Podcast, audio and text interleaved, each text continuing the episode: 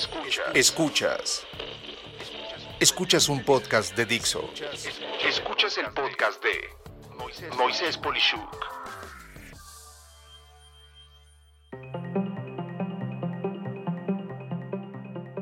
La relación entre el seguimiento en las ventas y un buffet. El servicio base que provee mi empresa es un algoritmo que desarrollé hace tiempo que puede detectar la intención de compra de los prospectos a los que se les corre casi a tiempo real o como se conoce near real time en inglés. Esto tanto cuando están presentes en un salón, por ejemplo, o bien en eventos totalmente digitales a manera de sesiones en Internet. Te comento esto porque cuando empiezo con un nuevo cliente, tengo que preocuparme porque todo funcione con mi servicio y esto involucra directamente al personal de ventas de ellos.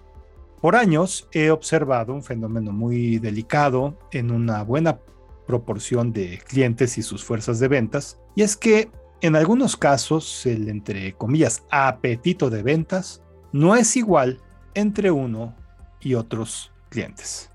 Hay, por ejemplo, los que están totalmente a la expectativa de recibir la información que les mando unos pocos minutos después de la sesión que imparto, donde les indico el porcentaje de intención de compra y la razón que tiene cada cliente por hacer esa compra con un deseo que supere el 50% más de comprar. Y esto sucede para todos mis clientes. En pocas palabras, entre 4 y hasta 14 minutos después de acabar de hacer lo que hago, todos y cada una de las personas que mi cliente me indicó que debe de recibir la información de intención de compra la recibe. Esto es, en pocas palabras, obvio, las personas de ventas. Y aquí es donde se distinguen cuatro tipos de fuerzas de ventas, como yo diría. La primera de ellas es la denominada óptima. En pocas palabras, todos los de ventas que recibieron información inmediatamente contactan a los prospectos ordenados de mayor a menor intención de compra y acaban con todo lo que se les envió en menos de dos horas. Para ese punto, todos lograron establecer la añorada, entre comillas, siguiente acción. Esto es, con base a lo que se les proporcionó, eh, objeto de nuestros servicios, se agendó una prueba piloto o un diagnóstico o una plática con un cliente que ya les compró para que les comente cómo les ha ido o la cita para el levantamiento de una arquitectura, de medidas, de una demostración, en fin, todo esto entre muchas otras acciones y allí pues todos estamos muy contentos. La segunda la llamo la de entre comillas, vendedores obesos.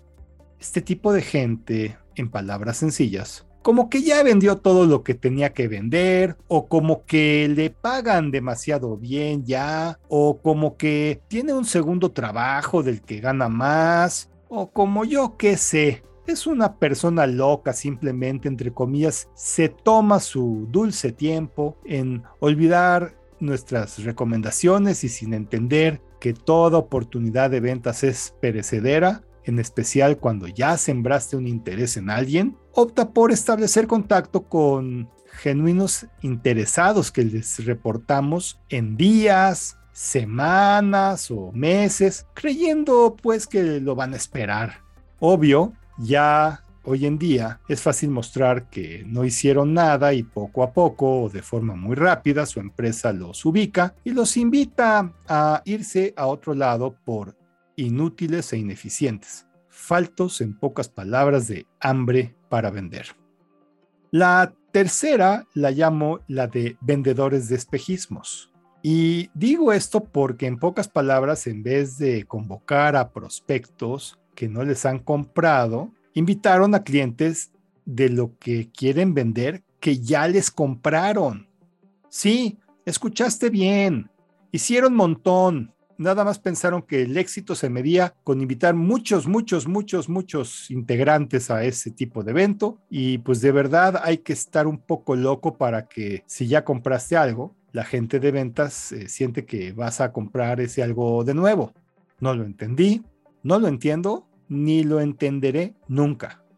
Por supuesto que en este caso nuestro algoritmo los detecta de forma muy elevada en interés y pues obvio, son tan elevados de interés que de hecho ya lo compraron. O sea, no hay algoritmos a prueba de locos. En todo sistema, si metes datos equivocados, tus resultados son equivocados y si piensas algo diferente, ya estás en el terreno de lo que la psicología llama pensamiento mágico.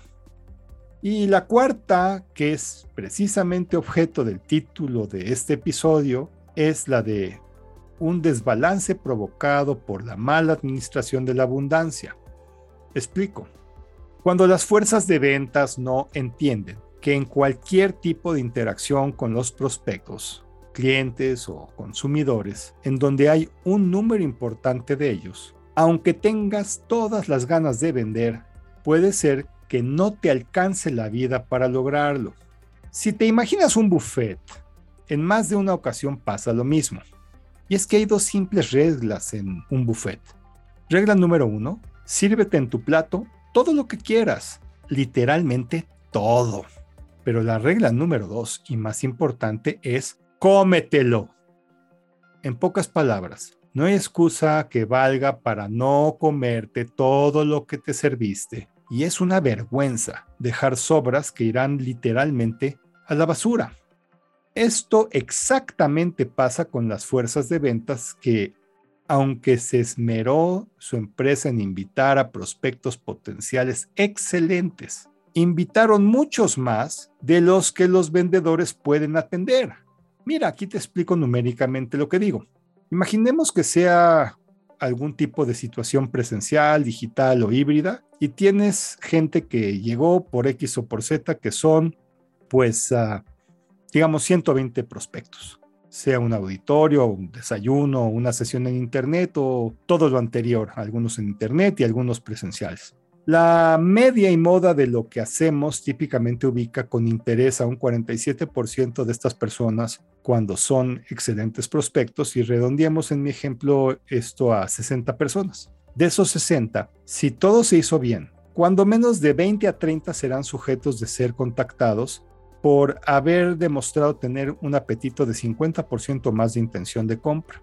Por otro lado, hemos visto que en las siguientes dos horas, vendedores altamente calificados no podrán contactar de esos interesados a más de seis cada uno. Típicamente sucede que son realmente tres en la realidad, por simple criterio. Si hay 30 interesados máximo, necesitas a 10 vendedores. Pero, ¿qué pasa cuando solo pones en este tipo de persecución de clientes a, digamos, tres vendedores? Bueno, pues muy fácil dejan a la deriva a 20 prospectos y solo pueden interactuar con no más de 10. ¿Lo ves? El buffet estaba muy bueno, pero te serviste tanto en el plato que se desbordó y eso que se cayó, ¿sabes quién se lo come? Sí, lo más seguro es que adivinaste. Tu competencia. Como conclusión te pido mandarle este episodio a todas las personas de mercadotecnia, de ventas, de consultoría o seguimiento a clientes, incluso si tienes eh, mayoristas, distribuidores o canales de distribución, pues mándaselos, pues no se vale que tengas muy buenas y frescas oportunidades de negocio que simplemente tires a la basura por tener ojos muy grandes y boca muy chiquita. ¿No crees? Soy Moisés Polishuk y agradezco que me hayas escuchado. Hasta la próxima.